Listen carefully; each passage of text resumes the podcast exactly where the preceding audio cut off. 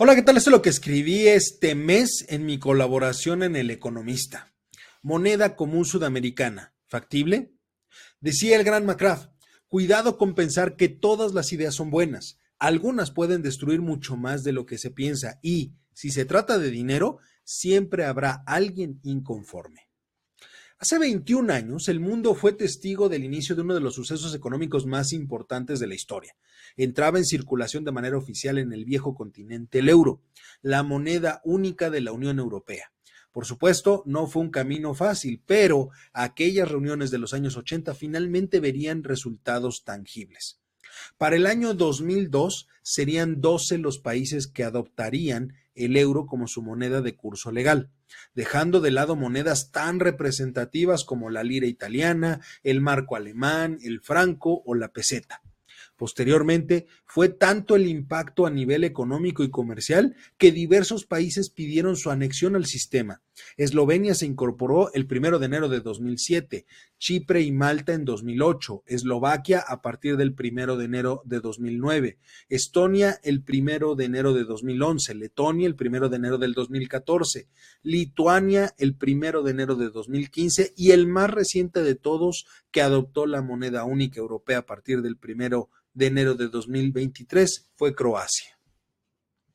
Un proceso que para llegar a donde estamos en este momento se tuvo que realizar de una forma muy detallada, cuidando que quienes logren acceder al sistema le inyecten valor y estabilidad a la zona, de tal forma que los países deben demostrar un alto grado de convergencia económica que además sea sostenible a lo largo del tiempo es decir, que su economía pueda seguir el ritmo de aquellas que ya utilizan el euro. Por ese motivo, el ingreso requiere de un seguimiento y análisis muy riguroso de indicadores como la evolución de los precios, que no es otra cosa más que la inflación, el saldo presupuestario y el nivel de deuda pública, el tipo de cambio, los tipos de interés de largo plazo y la solidez institucional del país. Es decir, no es algo nada más sencillo de hacer, no es algo que pueda realizarse en un par de semanas. Todo esto lo pongo sobre la mesa precisamente porque se expresó en la cumbre de la CELAC la intención de Argentina y Brasil de una moneda común.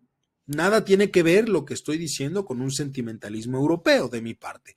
Por supuesto que no, simplemente quiero dejar claro que los procesos llevan su tiempo la posibilidad que pusieron Argentina y Brasil de esta moneda común con alcances en todo el hemisferio sur del continente tiene una diferencia muy básica con lo que sucedió en Europa.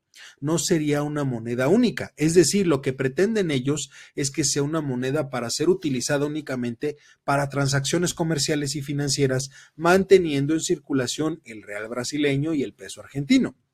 De acuerdo con el ministro de Economía brasileño Fernando Haddad, la idea busca ayudar a Argentina en la adquisición de mercancías brasileñas.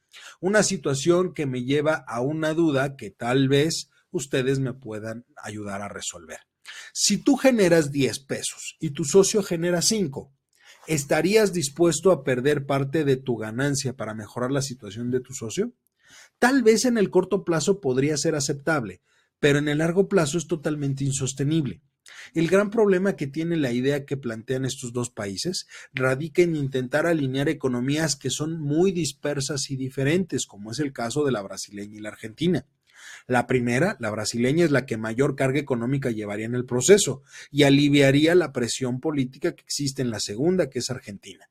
Lo que deja ver entonces que en realidad estamos hablando de una decisión política con implicaciones económicas que se cae por sí sola en el corto plazo sobre todo si tomamos en consideración datos como el hecho de que el peso argentino cotiza ahorita alrededor de los 187.27 pesos por dólar, 36.98 pesos por real brasileño y tiene un nivel inflacionario que ya rebasa el 95%.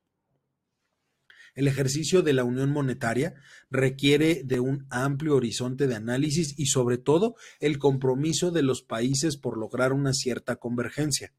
Así ha quedado demostrado en el caso europeo. que sin ser perfecto, por supuesto, ha logrado esquivar muchos de los problemas que han surgido a lo largo del tiempo, debido justamente a la buena planeación que hay detrás. Latinoamérica, desafortunadamente, no está preparada para un ejercicio de esa magnitud, por lo menos no en los siguientes 10 años. Hacerlo en el contexto actual y de una forma apresurada solo va a generar pérdidas, como siempre, que serán absorbidas por ciudadanos y los bolsillos de estos, creando una mayor inestabilidad de la que ya existe hoy en la región y ampliando de forma sustantiva las brechas de desigualdad en todo sentido. No es una cuestión fácil, no es un ejercicio sencillo y requiere de mucho análisis.